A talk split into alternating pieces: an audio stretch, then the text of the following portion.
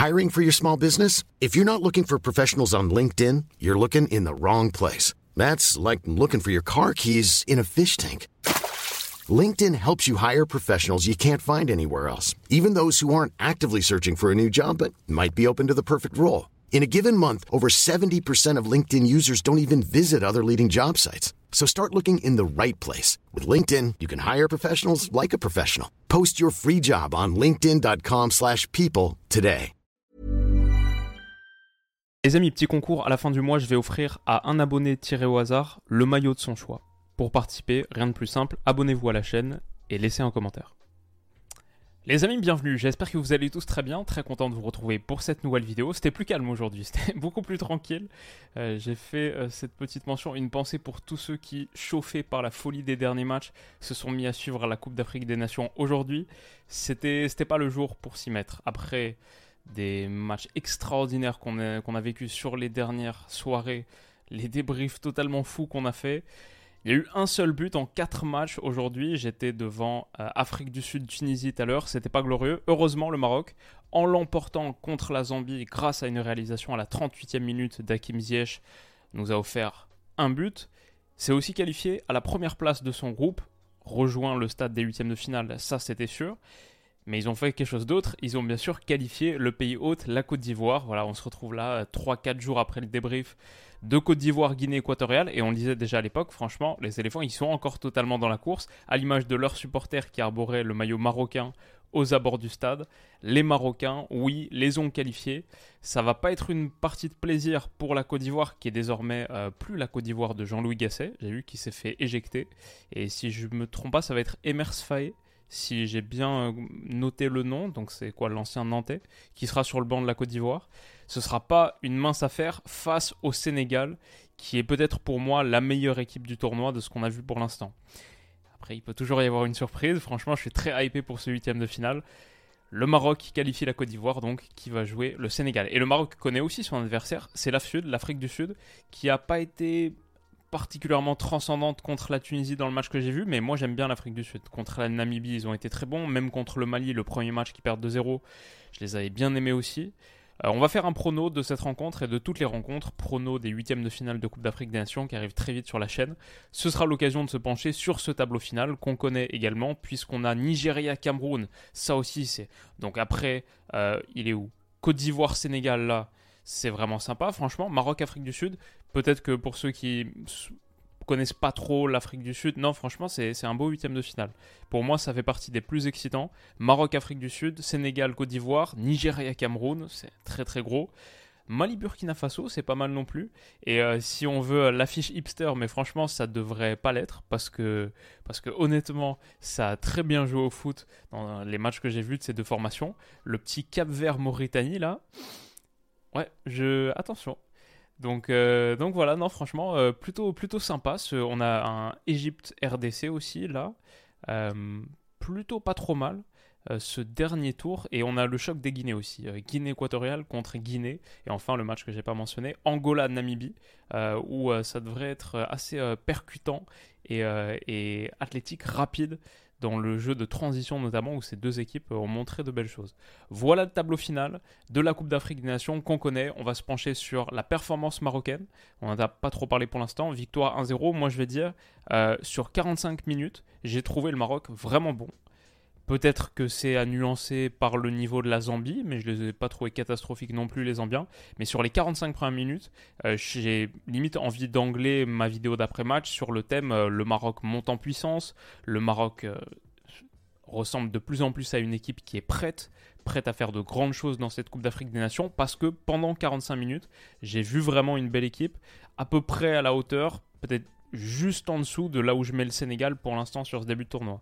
Donc il y avait des choix forts sur le dispositif de Regragui qui était en tribune, qui a pris 4 matchs de suspension, dont 2 avec sursis, pour l'affaire avec euh, Chancel Bemba au dernier match RDC, etc. Wow, 4, c'est pas rien, donc il sera absent, il était absent, il n'était pas là sur le banc, et il le sera aussi en huitième de finale, donc contre l'Afrique du Sud. Si le Maroc se qualifie, il devrait retrouver le banc en quart, parce qu'il y en a deux qui sont avec sursis, mais donc le, dispositif qu'il avait choisi, il y avait Atiatala, qui était euh, le latéral gauche, à la place de Chibi, qui avait été vraiment pas très bon sur le dernier match. On ne le voit pas ici sur l'image, mais Abdelhamid était le défenseur central aux côtés de Naef Aguerd, bien sûr Ashraf Hakimi, le latéral droit, Amrabat, Sou, et ça c'était euh, une innovation.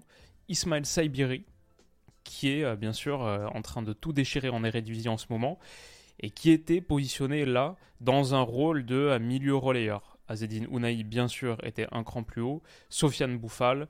El Kaabi, non plus qu'on voit pas là sur l'image, le buteur, l'avant-centre ça pouvait être intéressant, c'était un choix fort, pas de Youssef Nessiri, mais donc El Kaabi et euh, Hakim l'ailier droit. Voilà pour le système et les hommes choisis par Walid Regragui. Alors, qu'est-ce que ça a donné? Bah franchement, c'était plutôt pas mal. Sur ce, cette première mi-temps, j'ai vu beaucoup de mouvements à l'intérieur. Par exemple, déclenché ici par euh, Saïbari, qui est un cran plus bas et qui va aller chercher côté opposé pour Hakim Ziyech toujours cette complémentarité et cette entente, sur le flanc droit entre Ziyech et Hakimi qui se comprennent très très bien.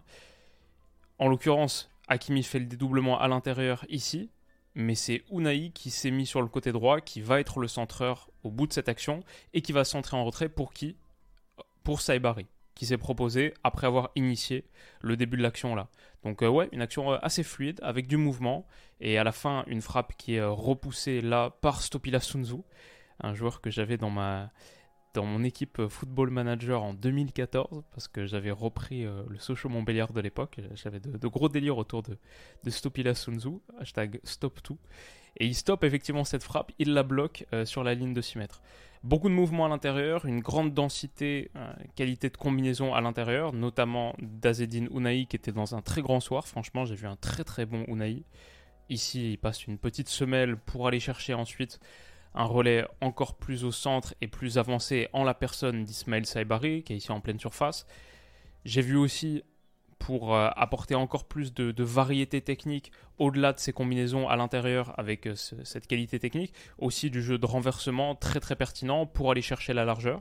Donc moi je vois un Maroc qui est euh, pertinent et dangereux sur toute la largeur du terrain. À l'intérieur avec du jeu de combinaison, mais aussi à l'extérieur, où tu as, bah, bien sûr, en la personne, par exemple, d'Ashraf Hakimi, de sa combinaison avec Hakim Ziyech qui s'entend très bien sur le côté droit, une énorme, énorme menace, mais qui peut être trouvée bah, par les renversements de jeu. Euh, il me semble que c'est ici Dazedine Unai. Est-ce que c'est vraiment lui? Je crois que ça, c'est le. Ça ressemble à un 9, mais il n'y avait pas de 9 sur le terrain, donc euh, ça doit être le 8. Dunaï qui est capable de ce genre de situation et qui se retrouve quelques minutes plus tard, un cran plus haut, qui va combiner à l'intérieur, qui va s'appuyer sur Saibari, tenter de déclencher. C'est Sofiane Bouffal qui déclenche à l'extérieur de la surface de réparation. Il y avait encore un mouvement dangereux. Bouffal, Unai, Beaucoup de dribbles réussis, beaucoup de qualité de percussion. Là, c'est Bouffal cette fois qui se charge d'amener le danger. Il élimine. Et ensuite, euh, après avoir fait une petite euh, feinte de passe sur la gauche, non, il peut se réaxer. Il y a la course ici. Je crois que c'est de Saibari, justement. Euh, les deux se trouvaient plutôt pas mal dans ce, demi-espace. C'est très dangereux et c'est coupé encore une fois par Stopila Sunzu. Mais ouais, il y avait des moments, euh, de, vrais moments collectifs intéressants. Et puis après, la, la lumière technique individuelle, par exemple, celle d'Unai ici qui passe un petit pont, poteau de corner, revient, tout le monde mort à la feinte. Et puis rejoue à l'intérieur. De très très beaux moments, comme cette séquence aussi qui aurait pu être un petit peu mieux exploitée, je pense. C'est le relais entre Unai, El Kabi et Saibari. Unai qui va à la fin être trouvé là, et dans cet intervalle, le, le central Zambien le montre. Moussonda, il est en train de montrer la course d'El Kaabi qui peut être servie. Franchement, c'est dommage. Après un, bon échange à l'intérieur, bonne combinaison des deux, Saibari et Unai. Je pense que ça, c'est la, passe qui tue à mettre et il y a l'espace pour la mettre. Mais Unai préfère avancer tout seul. Voilà, on voit euh, El Kabi qui est frustré. Unai avance et il déclenche extérieur de surface à 25, 26, 27 mètres. Ça passe largement au-dessus. C'était peut-être mon point de nuance par rapport à tout ce que produisait et réussissait à produire le Maroc. C'est ça manquait un petit peu de qualité sur la prise de décision en toute fin de course, en toute fin d'action, beaucoup trop de frappes extérieures de surface. Là on voit, il y a de l'appui, pareil, Sofiane Bouffal qui va réussir à éliminer avec un petit dribble, mais qui déclenche comme ça, pied faible, encore une fois, à entre 25 et 30 mètres. Dommage que ce soit les mauvais choix qui soient faits en fin d'action, Parce que quand on regarde, par exemple, là, j'ai cuté au bout de euh, cette action, elle intervient quoi? À la 28e, 29e minute. J'ai coupé à la demi-heure, je suis allé voir les stats à la demi-heure sur WhoScored. 9 dribbles réussis par le Maroc, c'est vraiment pas mal, en une demi-heure. 5 tirs tentés, mais regardez les positions de tir, elles sont à part une, c'était euh, le jeu en appui et Saibari qui s'était retrouvé après avoir initié l'action, si vous en souvenez, contré par Sun Tzu, la première action du match. Sinon, tout le reste, euh, c'est vraiment des frappes euh, distantes, lointaines. Et le Maroc a réussi à passer beaucoup de dribbles, mais pas suffisamment ou pas trouvé les décalages les plus intéressants l'avant-dernière passe, on va dire, pour se générer de meilleures situations offensives. Donc euh, voilà, c'était la petite euh, nuance que je mettais, mais je vois quand même une équipe qui est très très intéressante, qui a même dans son arsenal, et ça j'adore, des combinaisons sur coup de pied arrêté. On sait à quel point ça peut être ça qui fait la balance encore plus sur ces matchs à élimination directe qui vont arriver. Hakim Ziyech et Ashraf Hakimi, ils ont travaillé des trucs, ils s'adorent, ils se comprennent bien, et là la petite passe euh, sans que personne ne réagisse, Ziyech avec sa patte gauche délicieuse qui adresse un ballon très très dangereux et ça donne une tête de Naïef Agard si je me souviens bien à 8-9 mètres qui aurait pu tromper le portier zambien. Malheureusement pas cadré. Il était resté euh, vissé sur ses appuis et toute la défense zambienne avait été prise à contre-pied. Voilà. Il y a ça. Il y a comme on a dit la qualité de renversement aussi, encore une fois, de Sofiane Bouffal, qui a un très bon pied pour aller chercher les débordements face à une défense euh, zambienne qui était assez dense sur la largeur, parce que face au Maroc, tu as envie de protéger l'intérieur du jeu. C'est là où tu as tous ces techniciens qui peuvent combiner dans les petits espaces avec du jeu au sol, tranchant, incisif. C'est très dangereux. Mais du coup, il y a aussi de l'espace sur la largeur, et on l'avait vu au premier match, premier match du Maroc dans cette canne, euh, la victoire 3-0 contre la Tanzanie. Il y avait eu beaucoup, beaucoup de ballons cherchés à l'extérieur, sur ces courses extérieures par exemple d'Ashraf Hakimi. Euh, et c'est dangereux, c'est très très dangereux quand tu un gars qui a la qualité de pied d'Ashraf Hakimi qui sur un ballon, une touche, peut aller mettre ce centre vraiment très menaçant vers El Kaabi. El Kaabi qui pour le coup se jette bien en plus. Euh, il réussit un tir cadré qui est stoppé l'intervention du gardien mais du coup qui la repousse dans les pieds de Ziyech. Ça, ça n'arrive pas sans euh, le geste d'El Kaabi aussi. Donc c'est aussi un truc à souligner. Il a été décisif sur cette action. Ziyech a bien suivi. 1-0 pour le Maroc. Et c'est une très belle action collective qui mérite son but. Très bonne première mi-temps du Maroc. Franchement, j'ai beaucoup aimé ce que j'ai vu. Encore une fois, euh, le jeu de renversement après avoir fixé Côté ballon, tu renverses, autre côté. Et il y a des solutions à trouver, en l'occurrence avec Yahya Atiatala qui était monté euh, prendre son couloir. On le voit, euh, le défenseur central gauche de ce 4-3-3. Ok. Euh, et très bon contrôle en plus. Pardon, là c'est pardon, c'était pas Yahya Atiatala, c'est lui, mais celui qui est servi, euh, c'est beaucoup plus loin. C'est là-bas Sofiane Bouffal, qui mon screen est un petit peu trop court, mais vous voyez, il y avait encore plus d'espace côté marocain sur ce flanc gauche. La capacité de cette équipe, et Yahya Atiatala en plus, il poursuit son dédoublement intérieur, très menaçant. La capacité de cette équipe à être euh, dangereuse sur toute la largeur du terrain. Je pense que c'est vraiment un truc que n'ont pas forcément toutes les autres euh, à ce stade de la compétition de cette Coupe d'Afrique. J'aime beaucoup cette première période. J'ai pris aussi les stats à la fin des 45 premières minutes. Euh, vous voyez, ça c'est sur WhoScore, donc on peut sélectionner la période. J'ai sélectionné cette période de jeu, les 45 premières minutes. À la mi-temps, le Maroc, 9 dribbles réussis, un seul seulement pour la Zambie, 11 euh, tirs à 4, 71% de position. Mais surtout, j'ai envie d'insister sur ce truc-là. 9 dribbles, c'est vraiment pas rien. En seconde, combien? Zéro. Et c'est la seule image que j'ai à vous fournir de cette seconde période j'ai vu une équipe qui a en vrai arrêté de jouer en, deuxième mi-temps. Donc ça m'empêche, je, reste un petit peu sur ma fin, je peux pas dire à 100% sur ce débrief, euh, trop bien, le Maroc monte en puissance, c'est génial. Si le match s'était arrêté au bout de 45 minutes, ouais, ça aurait été ça, j'aurais été, je pense, même assez dithyrambique. Mais là, je dis, ouais, il y a une bonne première mi-temps, et après la seconde, c'est pauvre. Rien de créé quasiment. Euh, pareil sur le volume de tir, il y en a 11 en première, 8 en seconde. À la rigueur, c'est pas si dramatique que ça, mais 7 concédés à la Zambie, qui en avait fait que 4 en première mi-temps. Et comme on a dit, sur le volume de possession, par exemple, en seconde, ils sont à 45%, les Marocains, alors qu'ils étaient à quoi, un peu plus de 70 en première. On disait quoi? 71 en première. Et surtout, voilà, 9 dribbles à 0 en seconde. 9 euh, dribbles en première mi-temps pour le Maroc, 0 en seconde. C'est, euh, je crois que à partir du moment où l'avantage au score était acquis, qui te garantissait la première place, pas besoin, euh, ça a un petit peu ralenti, c'est un peu mis la pédale douce, mais bon, c'était aussi une, une sixième mi-temps deux phases de groupe. C'est peut-être pas là où tu as besoin d'être le plus à ton top, surtout quand tu fait le job avant.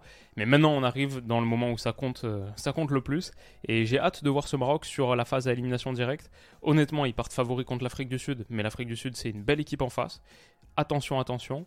Et leur partie de tableau est plutôt pas trop mal. Je crois que si c'est effectivement ça, je vais essayer de remettre le tableau final. Si c'est effectivement ça, ça voudrait dire qu'ensuite ça joue euh, le vainqueur de Cap Vert contre Mauritanie, ce qui est plutôt peut-être un bon choc à prendre, un, bon, euh, un bon adversaire à prendre. Après, les Cap Vert a été très très bon et la Mauritanie hier contre l'Algérie était excellente aussi. Donc, euh, bon, il n'y a, sans doute pas de match facile dans cette cadre. On l'a vu, vu depuis le début du tournoi. Mais ouais, par exemple, tu n'es pas dans la partie de tableau du Sénégal, pas dans la partie de tableau de l'Égypte. C'est plutôt, c'est plutôt intéressant pour ce Maroc.